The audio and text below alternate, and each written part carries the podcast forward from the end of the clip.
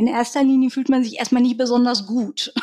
Und das hat damit zu tun, dass man dann erstmal wieder so ein bisschen, finde ich, auch zu seiner Stärke finden muss. Da muss man sich auch seinen Ängsten stellen. Und das macht man auch ungern. Und warum hat man einen bestimmten Hut auf? Warum hat man eine bestimmte Rolle in der Familie, im Job? Warum passieren Dinge wieder, also ne, repetitiv irgendwie? Was ist da los? Da kommen auch so Sachen hoch wie Gedanken, hat das jetzt alles einen Sinn gehabt die letzten 15 Jahre? Hätte ich mich vielleicht einfach aufs Design konzentrieren sollen? Ne, so, also man hat viele Selbstzweifel. Mhm. Und das Schöne ist, dass sich der Kreis heute schließt. Also dadurch, dass ich mich ganz stark mit Stärken und Schwächen und was will man auch nicht mehr in seinem Leben oder warum sind bestimmte Sachen passiert, wenn man sich damit einmal richtig doll auseinandersetzt, da kann man nur gewinnen. So, ja, schön, dass du heute da bist. Und wir haben ja letztens eine Coaching-Session gehabt, die letzte, die Abschlussrunde, und haben beide festgestellt, krass, wir arbeiten seit ziemlich genau einem Jahr zusammen. Und ich würde mit dir jetzt ganz zu Beginn des Gesprächs mal eine kleine Zeitreise machen, zurück in den Mai 2022. Hol uns doch da mal rein. Was war in deinem Leben im Mai 2022? Ja, also erstmal hallo liebe Nicole und herzlichen Dank für deine Einladung in deinen Podcast. Ähm, ich ich greife mal so ein bisschen, äh, nicht Mai, sondern so ein bisschen Sommer vor. Ähm, da habe ich damals mit sehr viel Respekt und Stolz deinen Podcast, den du da geboren hast, verfolgst, äh, verfolgt.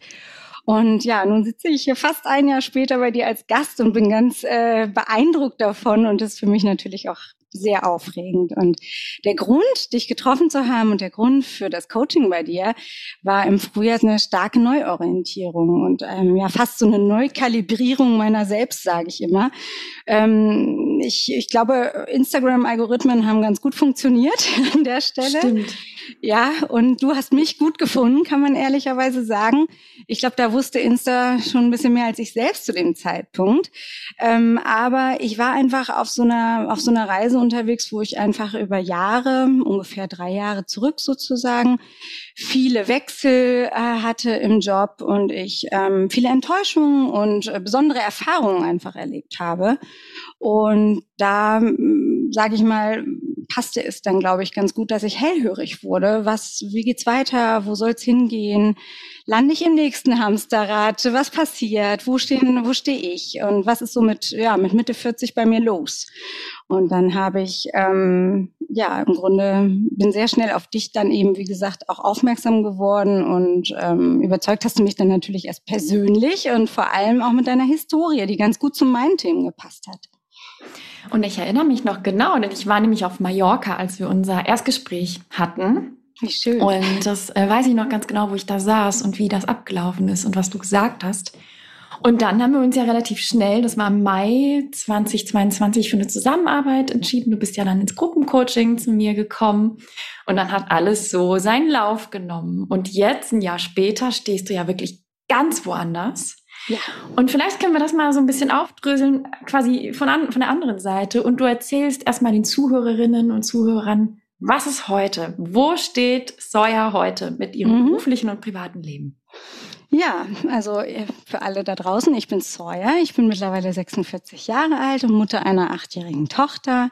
Ich bin verheiratet und ich bin seit über 15 Jahren in der Markenwelt unterwegs. Ursprünglich komme ich aus dem Design ähm, und habe damals, äh, das ist schon ziemlich lange her, vor 20 Jahren genau, ähm, Interior Design studiert und ich habe sogar damals noch als Diplom-Ingenieurin absolviert. Und heute ähm, habe ich mich auf eigene Beine gestellt mit dem, mit der Expertise der letzten 15 Jahre.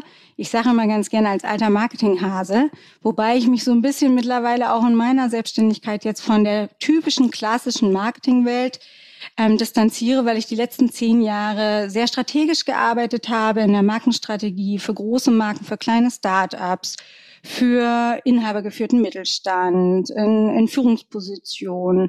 Und ja, und dieses, ähm, wir haben es immer so schön genannt, alte Liebe im neuen Kleid. Mhm. Ähm, das heißt, ich habe im Grunde meine gesamte Expertise zusammengepackt und ähm, bin als Generalistin, die ich in den letzten 15 Jahren auch war, ähm, durchgestartet und habe mich äh, vor fünf Monaten selbstständig gemacht und mein eigenes Business gegründet und ähm, arbeite jetzt als Brand Consultant. Also eigentlich in derselben Position wie früher in den Unternehmen, aber als Adlerauge von außen kann man manchmal, glaube ich, noch ein bisschen mehr Markenempathie reinbringen in die, in die Unternehmen und vor allem ähm, als Adlerauge so von außen ist dieser Außenblick, glaube ich, ganz wertvoll. Total. Und du hast ja Sawyer Kaleske Brand Consulting gegründet, ja, dein eigenes Unternehmen. Was erwartet einen denn da, wenn man da bei dir auf die Website kommt und sagt, oh, das, das klingt spannend, was bietest du an? Ja, es geht vor allem um eine Markenpositionierung und eine Optimierung. Das heißt, ich schaue mir den Ist-Zustand von Marken oder von dem Unternehmen an. Weil man muss immer so ein bisschen gucken, ich spreche viel von Marke und natürlich nennt es sich auch so, Brand Consulting, aber im Grunde gehe ich ein bisschen tiefer rein. Es ist für mich eigentlich so eine ganzheitliche, strategische und vor allem emotionale Unternehmensberatung, die aus der Kraft der Marke kommt. Also das heißt, die Kraft der Marke bedeutet für mich, ich stelle auch die Marke in den Fokus und gucke, was kann, weil, weil zum Beispiel einfach Marke bedeutet nicht Logo, wie so viele denken. Logo, hm. Website, Marke. Das ist nicht der Punkt. Marke ist eigentlich ein Goldschatz und den kannst du in einem kompletten Markenassoziationsraum, also wirklich ein Markenraum, ein Markenbildnis, ist einfach komplett was anderes als Marke ist auch kein gutes Produkt. Das gute Produkt erzählt noch keine Marke. So, und wie viele gute Produkte gibt es da draußen? Wahnsinnig viele. Aber viele erzählen einfach nicht das, was die Marke wirklich erzählen kann, weil sie einfach nicht emotional getriggert oder auch authentisch erzählen, sondern sich irgendwie, ich sage immer, so ein Make-up überstülpen lassen ähm, meistens von außen, von Agenturen auch gerne, in denen ich auch lange unterwegs war und die auch äh, ganz wundervolle Arbeit leisten, aber eben häufig auch nicht an den Kern der Marke vorfühlen. Und das hat mich auf Agenturseite äh, sehr geprägt. Ich hatte eine wahnsinnig tolle Mentorin, ähm, mit, also bei der bin ich im Grunde das erste Mal mit Neuromarketing zusammengekommen. Und das hat mich sehr fasziniert. Und da habe ich gemerkt, dass ich einfach, ähm, ja, aus dieser, aus diesem Bildnis, Marketing macht nur schöne bunte Bildchen, dass ich da seit zehn Jahren einfach komplett rausgestiegen bin und einfach mich sehr strategisch aufgestellt habe. Ich leuchte im Grunde wirklich einmal das Unternehmen komplett von innen und von außen ich äh, tauche mit den Geschäftsführern tief einmal ab, manchmal auch unbequem. ähm, und äh, das führt dann dazu, dass ich einfach psychologische Erkenntnisse, neurowissenschaftliche Erkenntnisse in meiner Methodik dazuziehe, um dann wirklich die Marke ähm, gegebenenfalls zu optimieren, aber vor allem die Positionierung zu beleuchten. Ob sie wirklich da sitzt, wo die Marke hingehört. Und zwar nicht, weil man das möchte, dahin hinzugehören, sondern da, wo ich wirklich die Zielgruppe am schnellsten und direktesten und vor allem am erfolgreichsten erreiche. Also Marketing nicht nach Zufallsprinzip, sondern erst Marketing aufzusetzen, wenn das Branding klar feststeht. Total spannend. Und jetzt, also ich kann damit sehr viel anfangen. Wir haben ja auch immer auf Augenhöhe gesprochen, weil ich auch Marketing studiert habe. Aber für die, die hier jetzt sitzen und sagen, ja, das, das leuchtet mir ein, aber das klingt jetzt erstmal so wie ne, lauter unbekannte Dinge.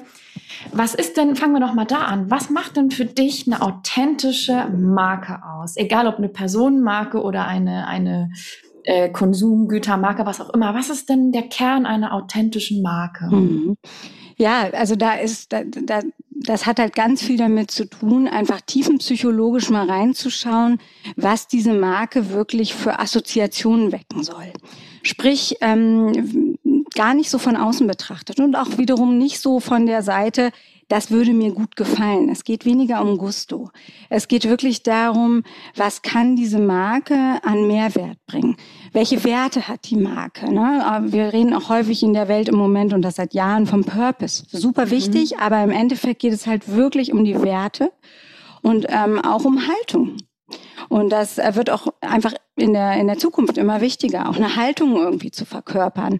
Und ich schaue dann halt sehr genau, welche, ich sag mal, was für ein Rohdiamant da vor mir liegt, der vielleicht sogar schon irgendwie seit 15, 20 Jahren am Markt ist und auch erfolgreich am Markt ist. Ich schaue mir halt an, was für ein Unternehmen oder welcher Rohdiamant äh, das Unternehmen einfach hat. Also das kann auch äh, wirklich, kann auch lange Prozesse irgendwie in der Historie sein und gucke einfach hin, was gab es denn auch mal vor vielen, vielen Jahren?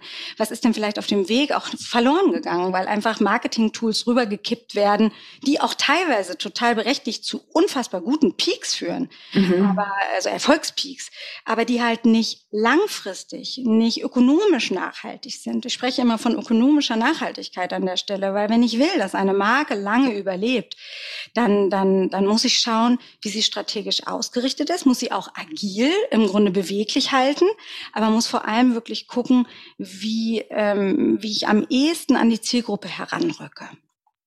Ah, das hast du so schön zusammengefasst. Und ich finde, das ist so ein wahnsinnig spannendes Thema. Und ich meine, du und ich sind beide selbstständig. Das heißt, auch wir müssen ja für uns gucken. Genau das Gleiche. Ne? Also was, welche Marke möchte ich als Personenmarke in dem Fall sein? Was möchte ich transportieren? Welche Emotionen möchte ich wecken? Und was würdest du sagen, jetzt lass mal bei der Personenmarke vielleicht bleiben? Wie kann ich mich dem Thema nähern? Also was wäre denn so mein erster Move, um zu sagen, ja, also ich möchte dieses Branding, dieses, diesen Markenkern, den möchte ich mal ordentlich äh, von innen nach außen aufbauen. Was muss ich da konkret tun? Ja, also ich gehe da, wie gesagt, sehr ähm, vielfältig aufgestellt vor. Ich nehme wirklich ganz klassisch Daten, Fakten, Zahlen. Also auch, ich möchte den Businessplan kennen von jedem Unternehmen. Ich möchte die Vision und Zielsetzung der letzten Jahre kennen. Wenn ich jetzt ganz frisch dabei bin, ist es auch wichtig, das vielleicht gemeinsam zu erarbeiten, natürlich, weil manchmal ist das nicht vorhanden. Aber gerade bei inhabergeführten mittelständischen Unternehmen äh, ist es natürlich so, dass es einfach vorhanden ist und man irgendwann sowas auch schon mal erarbeitet hat. Und dann alle sagen, liegt aber in der Schublade. So. Das heißt, ich gucke einmal wirklich Daten, Fakten an, Ist-Zustand. Was ist im Moment vorzufinden? Wie ticken die Mitarbeiter? Wie reden die Mitarbeiter über das Unternehmen? Wie redet äh, der eigene Chef darüber? Wie glaubt er, dass er das Unternehmen einschätzen kann? Also ich höre mir erstmal, ich nenne das immer die Daten-Fakten-Lage an. Das ist die Lage, wo wir über das Bewusstsein kommunizieren und glauben, dass wir denken, nee, anders, jetzt muss ich, wir denken an der Stelle, dass wir das Richtige glauben. So, das ist aber teilweise nicht so. Das heißt, dann gehe ich in äh, Themen rein, die einfach psychologisch etwas tiefer liegen und fange an, an, dem Unterbewusstsein zu rütteln. Und da kommen dann teilweise ganz andere Themen zum Vorschein. Und diese Themen kombiniere ich miteinander. Und wenn ich jetzt selber versuche, daran zu gehen, das heißt, deine Frage nochmal zu, so wiederzuholen und zu sagen, was mache ich, wenn ich selber mich frage, wie kann ich irgendwie mir da tiefer auf den Markenkern vorfühlen, dann ist es im Grunde nicht anders. Ich gucke mir einmal die Ist-Lage an. Ich brauche teilweise eine Außensituation, weil mir kann das halt einfach jemand anders besser spiegeln. Das ist ein ganz entscheidender Punkt. Da sind wir auch bei uns beiden, denn mhm. ich hätte diesen Weg nicht gemacht. Da bin ich mir ja, das habe ich, du hast es schon sehr häufig gehört, einfach zu 100 Prozent sicher, dass ich diesen Weg so, zumindest nicht in dieser Konsequenz und in dieser Effizienz vielleicht auch, komplett bis heute durchgespielt hätte, sondern ich wäre bestimmt im nächsten Hamsterrad gelandet, bin ich mir ziemlich sicher, du glaube ich auch, und hätte einfach nicht die Themen nach vorne geholt. Und ich kann das so ein bisschen, glaube ich, erklären, den Prozess, den wir Menschen machen an der Stelle. Ja. Ähm, ich glaube, das hilft so ein bisschen.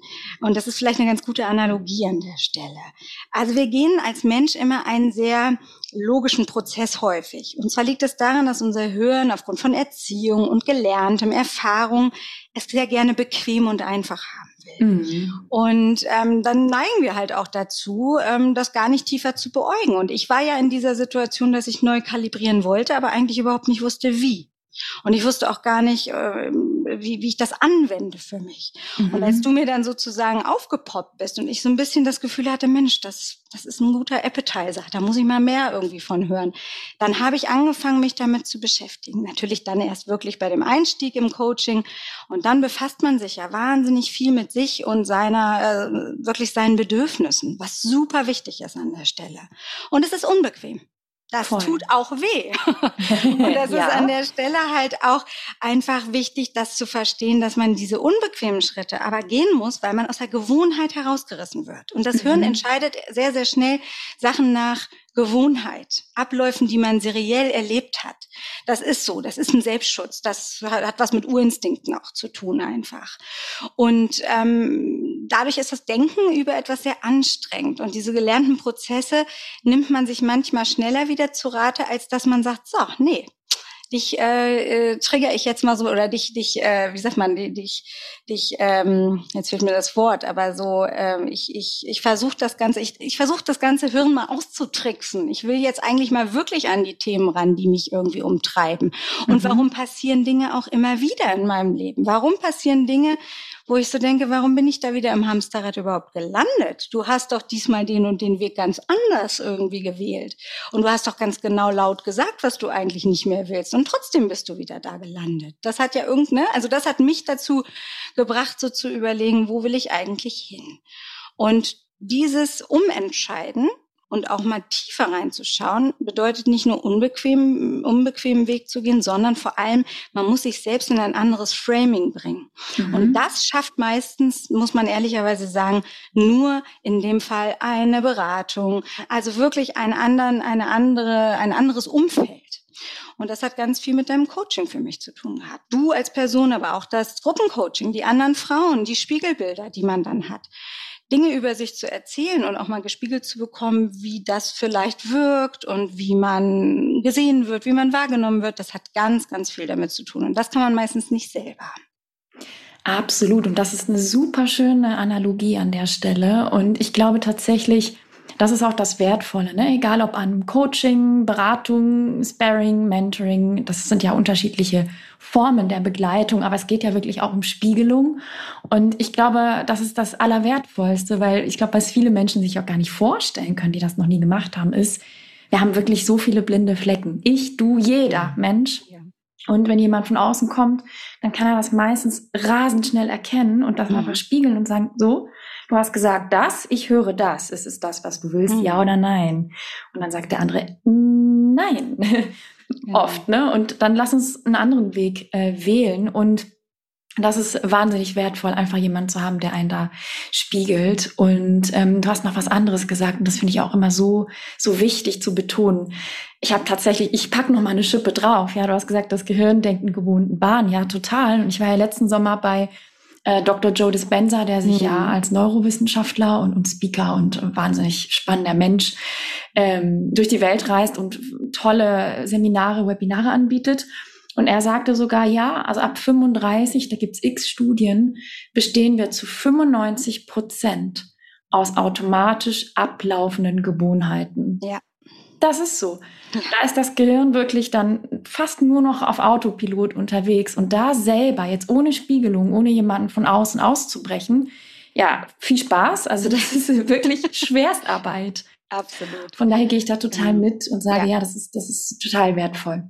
Und Absolut. Und das Schöne ist ja, dass in ja. dem Moment, wo dieses Umentscheiden überhaupt und sich mal damit auseinanderzusetzen, dann man sich auch zwingt, diesen unbequemen und anstrengenden Weg auch zu gehen, das auch übrigens auszuhalten, dann einen Tuck weiterzugehen. Ne? Das ist mhm. ja auch entscheidend, nicht wieder zurückzuverfallen und so. Das hat ja wirklich so, also mm, das ist ein, wirklich ein wahnsinnig weites äh, Feld, was natürlich auch aus der Neurowissenschaft her wirklich gut mm, beurteilt, äh, beurteilt werden kann. Aber vor allem ist es so, in dem Moment, wo man diesen Schritt geht und man dann aufgrund von neuen Erkenntnissen hat man so eine Art Belohnungssystem geweckt. Und das, da sind wir halt auch, und das kann man auch bei mir auf meine Arbeit beziehen. Weil in dem Moment, wo ich mit der, mit dem Unternehmen, mit den Geschäftsführern an ihrer Marke arbeite und sie verstehen mehr und mehr, was wir anders setzen müssen, was wir an kleinen Stellschrauben verändern müssen. Das ist nicht andere, nichts anderes als das, was ich gemacht habe. Ich kon, kann heute sagen, ich will gar nicht mehr zurück. Dieser Weg des letzten Jahres war für mich nicht nur erfolgreich für mich, für mich selbst, jetzt diese Schritte zu gehen, sondern mein, mein, also meine neue Erkenntnis hat sich auch im Hirn verankert. Mhm. Das heißt, da ist jetzt wieder eine Gewohnheit, die ich sozusagen neu dazu gepolt habe oder umgepolt habe, kann man glaube ich sagen. Und ähm, das ist so wie so eine Neukalibrierung. Und dann kann mhm. man halt auch einfach nicht so einfach wieder zurück. Das ist total tricky und gut an der Stelle. Und so hat sich der Kreis dann geschlossen. Und lass uns doch mal darauf eingehen, was ist, was ist denn dazwischen passiert? Weil jetzt haben wir ja angefangen mit, wo mhm. standest du, wo bist du jetzt? Aber was ist denn der Weg dazwischen? Was waren da, was gab es da für Phasen, bis du da angekommen bist, wo du heute bist?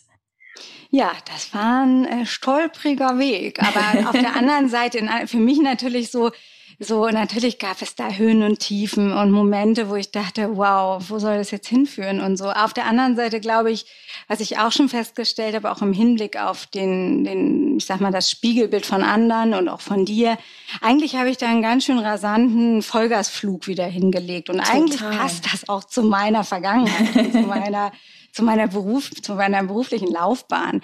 Ich habe halt immer, immer eigentlich äh, für andere Gas gegeben und, Voll, mhm. und äh, Vollgas, also muss man wirklich sagen. Und ich habe auch einfach immer sehr unternehmerisch gedacht für die Unternehmen, in denen ich angestellt war. Ähm, und das habe ich eigentlich, ähm, ich sag mal, nach so einer kleinen Findungsphase, die am Anfang so Mai, Juni, Juli, ne, Maximum Juli war, habe ich im Grunde ab, ich weiß es noch genau, ab dem 15. August wirklich alles darauf getrimmt zu sagen, ich weiß jetzt, wo mein Weg hingeht. So, das war eigentlich so der erste Start, muss man ehrlich sagen, im August. Und wie war das denn davor? Also dieser Wechsel von einem Angestelltenverhältnis in die Selbstständigkeit ist ja jetzt kein smooth sailing, ja, sondern das ist ja auch durchaus ein, ein ziemlicher äh, Cut. Wie, wie hat sich das dann angefühlt, so in den ersten Wochen? Mm, also grundsätzlich ähm, gefällt mir das erstmal sehr gut, weil ich im Grunde immer als General Generalistin unterwegs war. Das heißt, ich kann das sehr, sehr gut für mich übertragen.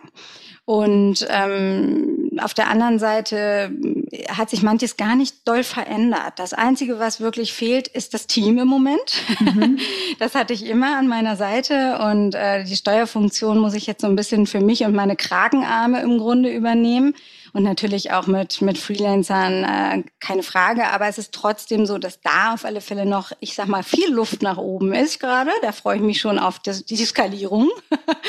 und ähm, aber weil ich glaube, dann, dann kann man sich wieder noch ein bisschen besser auf das fokussieren, wo man am allerbesten ist. Jetzt ist man ja dann schon erstmal eine One-Woman-Show. Mhm. Und ähm, das ist natürlich was, was die letzten 15 Jahre anders war. Definitiv. Ähm, und ich finde, das hat auch einen ganz wahnsinnig großen Mehrwert, einfach viele gute Experten an der Hand zu haben. Ich habe das jetzt zum Beispiel so über, übersetzt, dass ich ähm, mit Partnernetzwerken arbeite. Ich arbeite halt mit Partneragenturen, mit Freelancern nach hinten raus, auch für meinen Kunden. Das heißt, ich habe eigentlich ein großes Netzwerk, aber ähm, bin erstmal an der Front allein unterwegs mit dem Kunden und gucke dann gezielt, wen ich für den Kunden einsetze, wer wirklich zu dem Kunden passt. Das ist auch ein ganz anderes Thema als die klassische Agenturwelt, wo man halt sich eine Agentur sucht oder vielleicht auch mal eine zweite oder dritte, sondern ich gucke halt wirklich sehr gezielt, wer zu dem Kunden gut funktioniert und matcht. Und ja. Und wie können wir uns denn so einen normalen Arbeitstag, gibt es das überhaupt? Können wir uns so einen normalen Arbeitstag im Leben der Sawyer vorstellen oder sind die alle unterschiedlich? Die sind schon sehr unterschiedlich. Also in den letzten fünf Monaten äh, war ich wahnsinnig viel unterwegs. Ich habe extrem viel irgendwie in der Außenwelt, äh, auch im Networking, auf Kongressen, ähm, habe natürlich auch Akquise-Themen vorangebracht. Das heißt, ich bin da schon sehr umtriebig. Ich sitze also nicht nur im stillen äh, Kämmerlein zu Hause. Ähm, dann natürlich die Live-Performances. Das heißt, wirklich mit dem Kunden zu arbeiten. Also meine Workshops, die ich mit dem Kunden habe und dann die Vorbereitung, die strategischen Nachbereitung, die mache ich natürlich in meinem Office. Aber grundsätzlich bin ich halt auch sehr gerne nahbar und mit dem Kunden unterwegs. Das heißt auch bei dem Kunden und arbeite und agiere gemeinsam mit dem Kunden. Und ich mache natürlich auch genauso Themen wie äh, einen Tag mal nur die Buchhaltung auf Vordermann bringen. Mhm. Oder ähm, heute hatte ich gerade dreistündig irgendwie meine Social Media Postings und meine Mailings, die ich gerade aufbereite. Und äh, das sind dann so Sachen, die sind dann halt auch eine, eine auch, das ist dann eben auch wieder Teamwork, das, was mir vielleicht teilweise sonst fehlt im Moment, aber das kann man sich ja ein Glück ganz gut auch hinziehen. Also Ne, da, wo man das braucht, holt man sich halt auch im Moment die Experten von außen und dann arbeitet man wieder zusammen. Also das klappt schon ganz gut. Und gibt es denn einen Bereich, wo du sagst, oh, das, das mag ich gar nicht? Also grundsätzlich merke ich, dass mir das, ähm, ich glaube, dass, dass so, wenn einem das Unternehmergehen irgendwie in einem steckt, dann ähm, gibt es Themen, na klar, die sind vielleicht unbequemer, aber im Moment würde ich jetzt nicht sagen, um Gottes Willen, das geht gar nicht. Es gibt so ein paar Sachen, da würde ich sofort, weiß ich, die würde ich werde ich und lagere ich auch schon aus. da bereite ich mich dann einfach nur zum gewissen Basis, äh, also in einer gewissen Basis drauf vor und gebe es dann auch weiter. Aber ähm, ansonsten bin ich da schon so, dass ich mich versuche, in alles auch tief reinzudenken und auch neu zu lernen. Also Dinge, die, und dann empfinde ich auch an manchen Tagen an Sachen sehr viel Spaß, die ich vorher gar nicht so gut fand, vielleicht mal. Aber ich finde, es ist wahnsinnig vielseitig und ich glaube, es passt sehr gut zu mir, weil ich auch sehr vielfältig und vielseitig aufgestellt bin.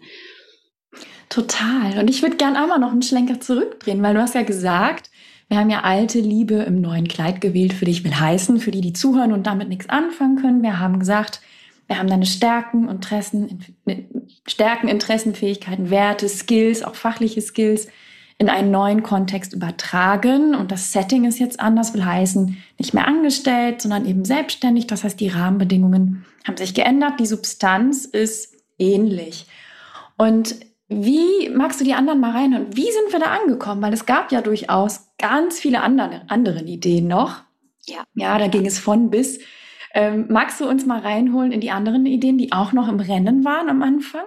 Ja, also ähm, man muss ein bisschen dazu äh, wissen und äh, dass ich im Grunde auch zweigleisig gefahren bin. Ne? Mhm. Also das war ja auch ein wichtiger Fakt für mich. Also ich habe im Grunde das Business für mich selber ähm, strategisch aufgebaut und habe das forciert, habe aber ähm, eigentlich immer so ein bisschen die Safety-Version äh, auch gewählt, indem ich gesagt habe, ich bewerbe mich nebenbei. Und ich habe das auch als Akquise gesehen. Also ich habe das so, ne, ich habe ja immer mit Geschäftsführern gesprochen auf den Positionen und ähm, es gibt zwei, drei Unternehmen, mit denen bin ich auch heute noch ganz eng im Kontakt. Also das hat äh, auch nicht dazu geführt, dass ich dann die Absage für die, für, für, die, für die Jobs oder wenn die mich dann haben wollten und ich dann gesagt habe, nein, danke, das war ganz toll, aber ich möchte doch nicht. Dann war das für mich ein ganz, ganz wertvoller Schritt, weil ich auch einfach, es hat mich auch bestärkt in meiner in meiner neuen Position viel stärker zu fordern, ähm, was ich eigentlich ähm, auch abfordere bei dem Unternehmen. Das war etwas, was ich zum Beispiel so vorher, glaube ich, nicht genug gemacht habe im, im, im Vergleich zu früher. Und einfach auch meine Expertise noch stärker in den Vordergrund zu stellen, auch für Positionen, wo noch, ich sage mal, wo man immer irgendwie auch eine gewisse Art eierlegende Wollmilchsau sein sollte. Und da haben wir oft drüber geredet. Die Generalistin wurde nicht gewünscht, sondern es wurde eher die eierlegende Wollmilchsau gewünscht. Und das ist etwas sehr Negatives. Und ich glaube, solche, solche Themen habe ich sehr stark angefasst in diesem Jahr. Und ähm, ja, es waren noch andere Themen im Rennen. Bei mir war es relativ schnell klar mit Alte Liebe im neuen Kleid. Ich wusste auch, dass ich jetzt nicht alles, also ich, ne, ich habe Familie, ich bin verantwortlich auch hier mit. Es ist jetzt nicht so, dass ich mich darauf ausruhen kann äh, und sagen kann, okay, mal gucken, wenn es danach ginge. Ich wollte schon immer, und viele werden jetzt lachen, die mich lange kennen. Es gab immer so einen Standardspruch bei mir, dass ich manchmal auch gesagt habe, ich hätte auch wahnsinnig gern einfach nur einen Blumenladen.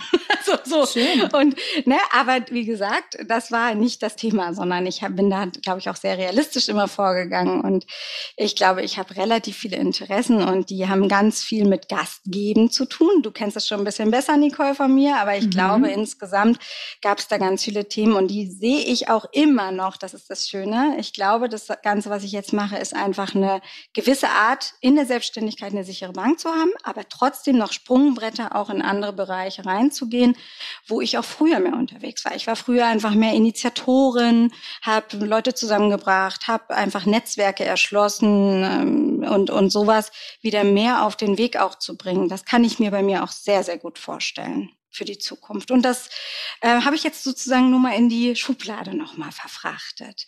Und da ruhen auch noch andere Themen. Ich möchte auch irgendwann mein Kinderbuch schreiben. Oh, wow. Oder also da gibt's noch ganz viel Verborgenes, was schon seit vielen Jahren irgendwie ähm, auch teilweise schon durchdacht ist, aber wo ich immer das Gefühl habe, es ist nicht der richtige Zeitpunkt. Und ähnlich ist das mit der Selbstständigkeit, Nicole, weil dieses, diese Idee ist ja nicht neu gewesen. Mhm. Ich komme aus einer Familie, die, also mein Papa war selbstständig, äh, ich bin damit also aufgewachsen, mein Papa hat sein Herzensthema zum Beruf gemacht, also ne, ich kenne das alles eigentlich, das war nicht fremd. Ich selber habe, wie gesagt, äh, Design studiert und habe mich dann nach und nach immer mehr auch in die Markenwelt verabschiedet oder transformiert, kann man wirklich sagen. Vom Typus her und im Herzen war ich, glaube ich, schon immer, auch nach dem Studium, selbstständiger äh, Typ. Also viele meiner langjährigsten Freundinnen würden jetzt definitiv sofort Ja schreien und und sagen, na klar, wer denn sonst? Sawyer, so. Und trotzdem bin ich eben in diese, in diese Selbstständigkeit nicht reinge, reingekommen. Und das hatte ganz viel natürlich auch mit Existenzängsten, überhaupt mit Zweifeln, Selbstzweifel, Ängsten zu tun. Und ähm, auch mit, ich muss ich ehrlich sagen, auch mit Dingen, die mir einfach passiert sind und die ich toll fand, sie auch anzunehmen. Und so ist das natürlich auch einfach, ist der Weg dann weitergegangen. Aber ähm, ich glaube auch, dass ich vielleicht, und da möchte ich auch Frauen Mut machen, die ähm, vielleicht so mein Alter sind, Mitte 40 und sagen, hey, hm, soll ich jetzt noch und so. Vielleicht ist man erst jetzt bereit. Also ich merke selber an mir auch, dass ich jetzt auch genug Expertise im Gepäck habe. Ich traue mir das auch allein zu, weil früher habe ich immer auf den passenden Co-Founder gewartet und habe immer gedacht, irgendwann wird dir jemand begegnen und dann ist das ganz toll und blumig und alles miteinander. Und ich glaube, danach habe ich mich immer gesehnt und das würde ich auch heute immer noch sagen, dass ich gerne mit Leuten zusammenarbeite. Aber jetzt habe ich auf alle Fälle mehr die Angst abgelegt, mich auch gezwungen zu sagen, guck trotzdem hin, was du kannst, auch allein, ne? Oder mhm. eben sagt, sich vielleicht auch neue Wege zu erschaffen, sich gar nicht so allein zu fühlen, wenn man sagt, ich habe doch ein Netzwerk im Rücken. Das ist doch gar nicht allein, ne? So. Total. Und das ist so ein spannender Punkt, weil ich habe letztens tatsächlich, jetzt wo du sagst, erinnere ich mich, ich habe eine Studie gelesen, die sagt, dass Gründerinnen und Gründer, die ab 45, glaube ich, war es, gründen, ich glaube, 70 Prozent höhere Erfolgsquoten haben. Ja, yeah. das möchte ja. ich lesen, bitte. Ja, ich suche dir noch mal raus.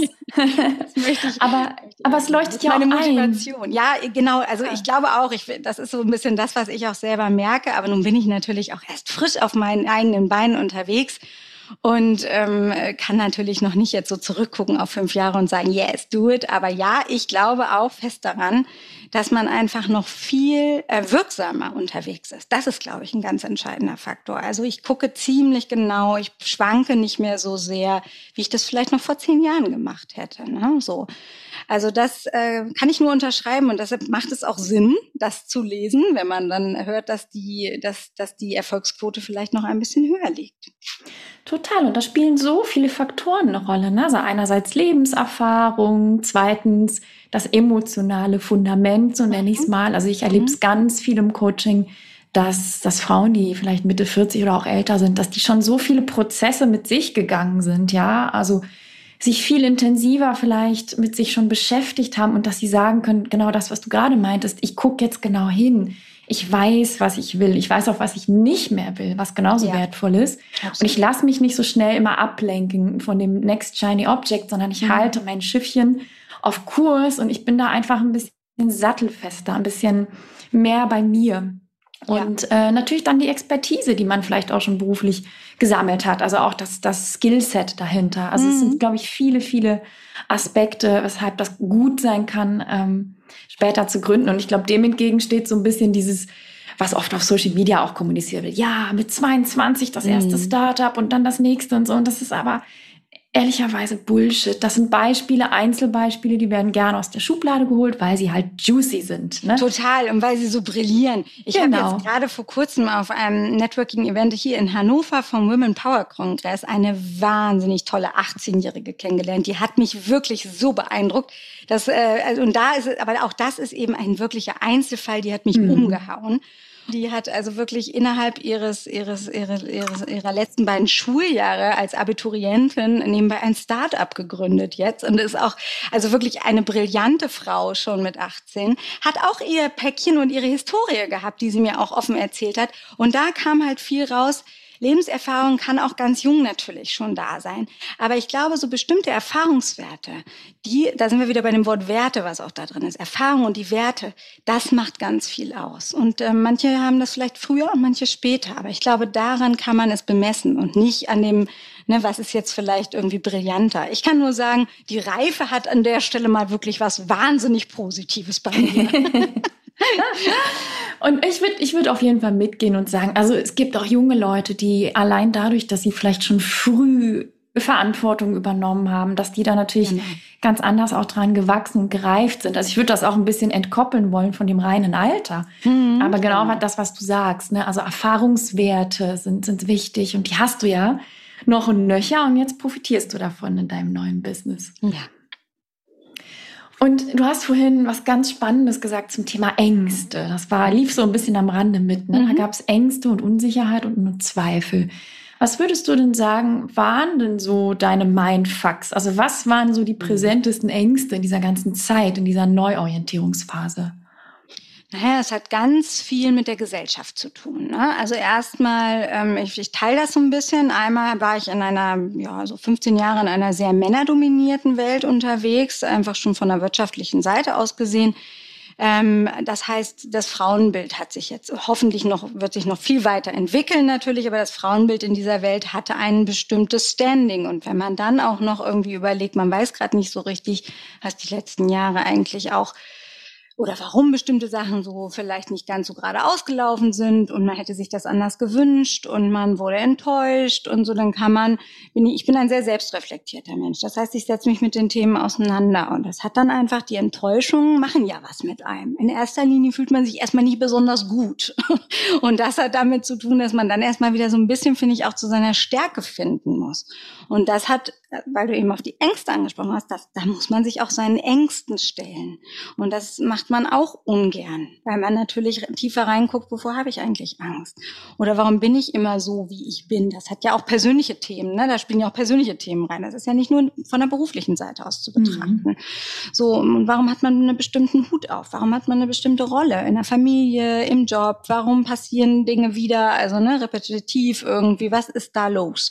Und das hat, also ich ich sag mal schon so, da kommen Existenzängste, wie will ich denn eigentlich weitermachen und was war eigentlich, da kommen auch so Sachen hoch wie Gedanken, hat das jetzt alles einen Sinn gehabt die letzten 15 Jahre. Ne? Wie gesagt, ich habe mal Design studiert, da kommt dann auch sowas, hätte ich mich vielleicht einfach aufs Design konzentrieren sollen und dann, ne, so, also man fragt, man hat viele Selbstzweifel. Mhm. Und ähm, das Schöne ist, dass sich der Kreis heute schließt. Bei mir ist es also dadurch, dass ich mich ganz stark mit Stärken und Schwächen und was will man auch nicht mehr in seinem Leben oder warum sind bestimmte Sachen passiert, wenn man sich damit einmal richtig doll auseinandersetzt, da kann man nur gewinnen.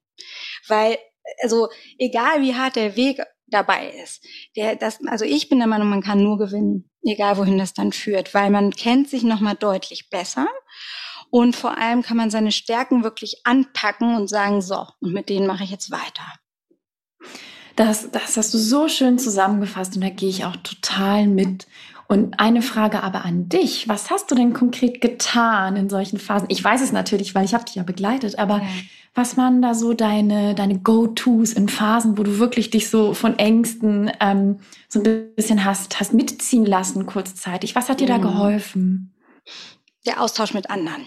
Mhm. Also natürlich in erster Linie mit dir. Also du weißt es auch besser als, als ich teilweise wahrscheinlich. Ich habe halt auch, also ich, ich konnte auch um Hilfe bitten oder äh, einfach mal sagen, ich weiß gerade, ich habe gerade einen Knoten im Kopf. Ich war irgendwie so gut die letzte Woche unterwegs und jetzt bin ich gerade irgendwie, habe ich das Gefühl, ich habe einen Knoten.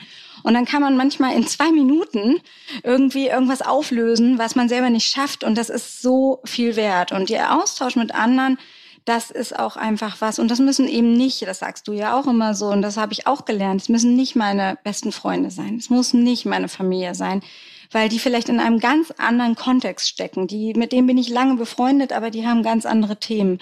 Und ähm, das habe ich auch gelernt, dass ich das nicht also, dass ich das nicht negativ beurteile, sondern dass ich das auch genauso schätze, dass das meine Freunde sind, aber dass sie mir in bestimmten Themen, die ich jetzt im letzten Jahr durchgemacht habe, überhaupt nicht helfen konnten. Und dass ich ihnen das überhaupt nicht übel nehme. Und das muss man sich, glaube ich, auch klar machen, warum es total wichtig ist, sich auch ein Außen, also ein Außenauge sozusagen zu holen, wie ich das jetzt mit dir hatte. Das ist einfach nochmal ein anderer Blick, weil derjenige dich auch gar nicht beurteilt auf Grundlage der letzten Jahre, sondern der kennt dich ja eigentlich gar nicht wirklich und kennt dann nur diesen Ist-Zustand aus dem Moment. Und das finde ich, hat ganz viel gebracht für mich selbst als, als zur Selbstreflexion.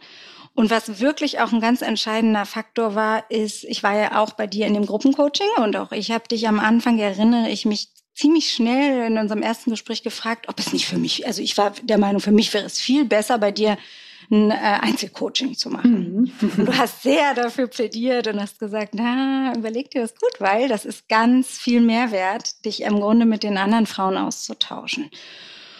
Und da kann ich dir wirklich natürlich nur recht geben, weil das ist etwas auch, wo ich auch daraus gelernt habe, schneller mal auf jemanden zuzugehen, den ich spannend finde, der eine tolle Historie hat, mich mit dem auszutauschen, auch heute. Ich habe auch gelernt, einfach Themen wie Networking, dass mir das Spaß mhm. macht und dass das nicht mehr so ist, oh Gott, das kann ich gar nicht und das will ich vielleicht auch gar nicht und so. Das hat alles einen großen Mehrwert und ähm, das ähm, möchte ich nicht mehr missen. Und das hat viel damit zu tun, sich auch mit Fremden in so einem Gruppencoaching auszutauschen und sich zu spiegeln. Und ich glaube, das bringt einen einfach ähm, gemeinsam weiter. Und da ist das Wir-Gefühl auch gar nicht so wichtig. Also auch, wie, auch, auch wenn man danach gar nicht mehr vielleicht so einen Megadraht äh, alle miteinander haben, das ist gar nicht entscheidend. Man hat irgendwie einen Weg miteinander gemacht und den hat man sehr ehrlich und authentisch vollbracht. Und weil es so ehrlich ist, da sind wir wieder bei dem, wenn es ehrlich und authentisch ist, dann kann es dir irgendwie auf irgendeine Art und Weise immer nur Erfolg bringen, weil es ist nicht ein Zu, es ist nicht im Grunde Erfolg nach Zufallsprinzip. Und dann ist das definitiv eine andere Authentizität. Und die kann nur erfolgsbringend sein. Ja, das sehe ich genauso. Und ich finde, das ist auch schön, wie du das sagst. Man muss gar nicht sagen, das sind jetzt dann bis, bis ans Ende meiner Tage meine Best Buddies for Life, sondern es sind Wegbegleiterinnen ne? in einer bestimmten Phase. Und dann begleitet man sich ehrlich und authentisch und offen und dann biegt der eine vielleicht links an und der andere rechts. Manche bleiben, andere nicht. Darauf kommt es aber auch gar nicht an, sondern es kommt auf diesen Moment an, wo man ja. wirklich dann äh, ehrlich und, und offen den, den Gefühlszustand miteinander teilt und, und sich begleitet. Ja. Und das ist wirklich, also ich gehe auch oft in solche Gruppencoachings und ich finde, das ist unendlich wertvoll. Ich würde niemals wieder in großen Phasen der Transformation alleine im stillen Kämmerlein rumwursteln. Ich finde, ja. das ist ähm, oft, oft quälerisch sogar, ja, sich da so im eigenen Sud zu marinieren. Absolut. Total. Und wenn man das einmal kennengelernt hat, möchte man das auch. Es ist so ein bisschen ja. wie eine kleine Sucht. ja. sagt, wenn ich in diesem, wenn ich irgendwie so die Situation habe, dann versuche ich relativ schnell da auch wieder rauszuschwimmen, damit ich da nicht eben in diesem Strudel nach unten, der einen ja auch meistens nach unten zieht, ähm, dann irgendwie erstmal, ne, oder mit viel Kraft wieder nach oben zu schwimmen sozusagen. Ne? Das ist eben, das ist eben so. Und da muss ich an der Stelle auch wirklich sagen, ich sage das auch gerne meinen Kunden, weil das kann man so schön übertragen. Wenn man wirklich auf die emotionale Stärke schaut, und das kann man übertragen bei uns Menschen, weil Menschen kaufen von Menschen und deshalb mhm. muss die Marke auch persönlich aufgeladen sein. Das heißt, für mich ist es super wichtig, dass die, ähm, dass die Marke einfach eine emotionale Persönlichkeit bekommt, dass man wirklich ein Gespür bekommt, also Marke merken. Marke merken muss ich die Marke fühlen für. Deshalb gehe ich auch viel über Sinneswahrnehmung und schaue einfach, dass ich bestimmte Bereiche mit dazu hole. Weil ich sage immer, der emotional Stärkere überlebt. und das ist an der Stelle übertragbar. Wenn ich mich emotional stärke, dann werde ich auch einfach stärker diesen Weg gehen, egal wohin er mich führt. Ne? Also es ist ja unabhängig, ob man selbstständig wird oder einfach einfach in dieser beruflichen Neuorientierung mit dir an der Seite einfach auch schaut, wo ist jetzt der nächste Step für mich oder so. Ne? Das ist ja nicht, das ist das Schöne. Viele sagen immer so, war bei mir zumindest der Fall. Ja, wusstest du das jetzt schon gleich nach drei Wochen mit der Nicole im Coaching, dass du jetzt den Selbstständigkeitsweg einschlägst? Nein, wusste ich nicht. Natürlich nicht. Ne? Also viele wollen immer, und das ist ja bei mir nicht anders, meine Strategie und meine Methodik ist ja auch so, ich sage vorher nicht, wo das Ergebnis endet. Das mhm. kann ich gar nicht. Das ist das, was uns häufig verkauft wird und was natürlich auch viele Marketing-Tools machen. Mhm. Obendrauf irgendwie, ne, das brauchst du, das brauchst du, der bunte Blumenstrauß und dann wird alles super. Ich gucke, dass das Fundament erstmal steht und das machst du genauso. Du achtest darauf, dass das Fundament erstmal wieder, ähm, ich sag mal, eine Basis für alles, was danach kommt, ist. Und deshalb weiß man vorher auch nicht, wo der Weg endet. Also endet, äh, endet, endet sowieso nie, aber ne, ich sag mal, innerhalb dieses Coachings, du weißt halt auch nicht mit den Menschen, wo der Weg hingeht, weil du kümmerst dich einfach auch darum, dass wir ein Fundament haben wieder, wo man sagt, so, jetzt weiß ich, was meine Stärken sind, was ich nicht mehr will, wo ich weitermachen will, worauf ich baue. Denn im Grunde ist es ja, ich baue darauf jetzt. Das hast du so, so, so schön gesagt, wirklich. Und ich glaube, ja klar, also einerseits ist es natürlich so, dass man mit einem Ziel kommt. In dem Fall, ich möchte mich beruflich neu orientieren und ich möchte Klarheit. Das ist meistens ja. das Ziel. Klarheit für meine beruflichen Next Steps. Das heißt, es ist ja durchaus ein zielgerichteter Prozess. Das ist es ja in deiner Arbeit mit deinen Kunden auch. Aber dennoch ergebnisoffen. Und das finde ich auch ganz wichtig. Wirklich auch mal, ähm, gestern hat jemand so schön gesagt, wenn du einen City-Trip machst und du sagst, ich möchte jetzt ähm, nach Rom äh, zu diesem einen Gebäude oder ich möchte mir das und das angucken, dann läufst du ja auch nicht starr mit einer Karte und guckst nur geradeaus und läufst auf das Ziel zu, sondern auf dem Weg zum Ziel guckst du mal links, mal rechts, mal oben, mal unten. Vielleicht bleibst du an einem Geschäft stehen, schaust mal da.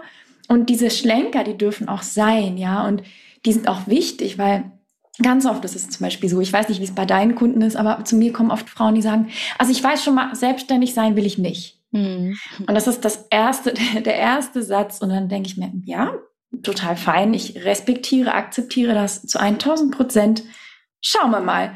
Und ganz oft am Ende sagen die dann, also ich kann, es gar nicht glauben, jetzt bin ich selbstständig. Mhm. Und ich hätte es nie gedacht. Mhm. Und es ist nur möglich, wenn man sich wirklich einlässt auf den Prozess ja. und sagt, ich muss jetzt hier nicht alles kontrollieren ständig, ja, etwas, was das Gehirn sehr gerne möchte. Ja, ja. Vorausschauen und kontrollieren, aber wirklich zu sagen, so, ich muss das noch nicht wissen, ich lasse mich ein. Ich gucke, dass die Basis stimmt und wenn die rund ist, dann kann ich bauen. Und dann wird auch was Stimmiges dabei rauskommen. Ganz genau. Deshalb ist das Ganze halt einfach nicht so, dass man sagt, man hat ein Ergebnis vor Augen, aber man hat einen Erfolg vor Augen. Also das mhm. ist irgendwie, finde ich, entscheidend dabei. Man, ich kann mir äh, einfach, wenn man da, wenn man und das muss man natürlich selber wissen, dass man den Weg auch wirklich konsequent geht. Also ne, mhm. es gibt ja auch den einen oder anderen, und ich habe ihn auch erlebt im Coaching, der vielleicht dann einfach irgendwann auch abgeschaltet hat, weil es dann vielleicht doch manchmal zu unbequem war oder so. Ja. Und sich, ne, also habe ich ja auch erlebt. Ähm, aber grundsätzlich ist es so, dass wenn man sich wirklich darauf einlässt, dann weiß man auf alle Fälle, am Ende steht da so ein, so ein Erfolgs kleines Erfolgsmomentum. Und das äh, hat man definitiv. Und vielleicht ist der Erfolg ganz anders ähm, gebaut, wie du es eben so schön gesagt hast. Das baut man, da baut man drauf, weil das Fundament vorher nicht da war, kann man eben auch noch nicht sagen, was da, was da jetzt aufgebaut wird. Ne? So ein bisschen. Ich sage ja auch immer gerne, wir bauen ja auch nicht ein Dach zuerst beim Haus. Das ist Stimmt. eigentlich eine schöne Analogie. Ja. ähm, und da muss man halt einfach auch sagen, nein, bitte erstmal, also Minimum das, die Bodenplatte bitte. Und dann gucken wir mal, was wir da drauf packen. Ne? So.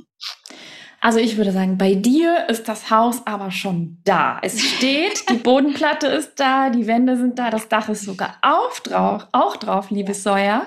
Und ich möchte dir auf jeden Fall sagen, ich bin unglaublich stolz auf dich. Du bist sowas von eine Wunschklientin, wirklich. Du hast glasklar alle Impulse aufgegriffen, integriert, adaptiert und umgesetzt. Und das äh, ist wirklich, da darfst du dir sowas von auf die Schulter klopfen. Du hast wirklich konsequent umgesetzt. Und das ist etwas, das möchte ich auch sagen. Vielleicht mache ich mich ein bisschen unbeliebt, aber Viele kommen ins Coaching und sagen dann, ja, dann kriegt man da so ein paar Tools serviert und dann guckt man mal, aber du mhm. hast die mhm. wirklich auch mhm. umgesetzt und das trennt wirklich die Spreu vom Weizen. Menschen, die auch umsetzen, die sich trauen, auch zu hinterfragen, auch die nicht bequemen Dinge anzugucken mhm. und wirklich auch, und das hast du am Anfang gesagt, auszuhalten. Mhm. Den Zustand der Ungemütlichkeit, der mhm. Wüste, so hat es letztens eine Klientin gesagt, wo man eben nicht weiß, okay, was ist denn jetzt hier das Ergebnis? Und das hast du alles gemacht und jetzt ist was Tolles da, womit du weiterläufst. Und das ist ähm, ganz fantastisch. Und Frage an dich, wenn jetzt jemand Danke erstmal. Ich muss dich einmal ja. unterbrechen. Danke für ja, die schönen Worte. Das geht gerade wirklich runter wie Butter. Ganz toll, danke. Das ist aber so, ja. Also das, ja. das ist Fakt. Das hast du, hast du gemacht. Und Frage an dich, wenn jetzt jemand hier sitzt und sagt, boah, Hammer, finde ich mega spannend und die Soja sowieso und was sie anbietet auch. Was ist denn jetzt ein Weg, wie man mit dir aktuell arbeiten kann oder in Kontakt treten kann? Ja, also ähm, mit mir kann man entweder über ähm, Instagram Kontakt aufnehmen oder über LinkedIn. Das ist so mein äh, beliebtestes Tool, was ich im Moment nutze. Mein Name wird etwas kompliziert geschrieben, deshalb buchstabiere ich ihn mal. Z-O-Y-A, das ist mein Vorname Sawyer und Karleske ist mein Nachname. Und ich habe eine Website, die ist genau so beschrieben, www.sawyerkarleske.de. Und auch darüber kann man mich, ähm, ja, kann man auch mal ein bisschen tiefer ein, Einblicke bekommen, wie ich arbeite, wie meine Methodik ist. Ich arbeite, wie gesagt, sehr kompakt in Workshops mit den Kunden weil es einfach auch da wieder so ein bisschen die Erfahrungswerte der letzten 15 Jahre. Ich habe Markenrelaunches für große Konzerne und Unternehmen gemacht. Die haben sich teilweise über zwei Jahre gezogen. Äh, bei mir geht es etwas kompakter und ich sehe da auch äh, einfach großes Potenzial in wenigen ähm, Tagen, die man ganzheitlich die Marke und das Unternehmen anschaut und dann schaut, dass man da relativ zügig auf eine gezielte Markenpositionierung guckt, dass man ist und soll vergleicht am Anfang, dann aber auch die Soll-Positionierung ausarbeitet, damit man weiß, was man zu tun hat. Und dann kommen die Tools, die oben drauf kommen. Und das schicke Make-up kommt dann auch noch. Der Lippenstift ja, darf nicht genau, fehlen. Genau, genau. Ja, schön. Ja. Soja, ein Satz noch an die Frauen. Es sind ja hauptsächlich Frauen, die hier zuhören. Mhm. Was würdest du jemandem mitgeben, der hier sitzt und sagt, oh, ich finde es so inspirierend, aber ich stehe noch ganz am Anfang und ich weiß nicht und ich habe Angst vor diesem Prozess. Was würdest du so einer Frau mitgeben wollen? Ja, die eigene Kraft fokussieren. Die haben wir alle ohne Ende. Und die wird uns in der Gesellschaft manchmal vielleicht ein bisschen weggenommen oder klein gemacht oder einfach auch, äh, ne, so, das, das liegt in der Historie, aber nee, guckt auf die Kraft, die ihr habt. Denn ähm, die bringt einen nach vorn und nicht auf die Schwächen und nicht auf die Dinge, die wir alle nicht so gut können. Das können die Frauen ja ganz gut. Mhm. Und äh, das habe ich auch in meiner beruflichen Laufbahn immer wieder erlebt. Und ich habe so tolle Frauen in Führungspositionen auch erlebt, wo ich sage, es braucht einfach noch viel, viel mehr Frauenpower da draußen. Ich habe das in dem letzten Jahr auch wirklich ein bisschen lieben gelernt, dieses äh, Female Empowerment-Thema. Da war ich immer gar nicht so ein mega Freund von, muss ich ehrlich sagen. Aber ich, äh, auch mein Herz hat es aufgemacht. Und ähm, ich glaube, da können wir einfach an der Stelle nur sagen, ähm, ja, guckt auf euch, auf eure Stärken, auf eure Kräfte. Und wenn ihr an dem Punkt seid, dass ihr gerade gar nicht spürt, wo die Kräfte sind, dann holt euch Hilfe. Denn es wird von außen bestimmt gut beleuchtet werden. Und dann kommt man auch wieder an die verborgenen Schätze, die man vielleicht gerade nicht präsent hat. Ich gehe zu 1000 Prozent mit. Tolles Schlusswort, super kraftvoll. Ich danke dir von Herzen für dieses super offene und schöne Gespräch. Du und ich bleiben sowieso in Kontakt und ganz bestimmt werden auch ähm, die Frauen, die hier zuhören, mehr von dir hören und sehen. Und ja, ich wünsche dir alles Liebe für deinen, deinen weiteren Weg und sage bis ganz bald, meine Liebe. Vielen lieben Dank, Nicole, für die Einladung. Hat mir sehr viel Spaß gemacht.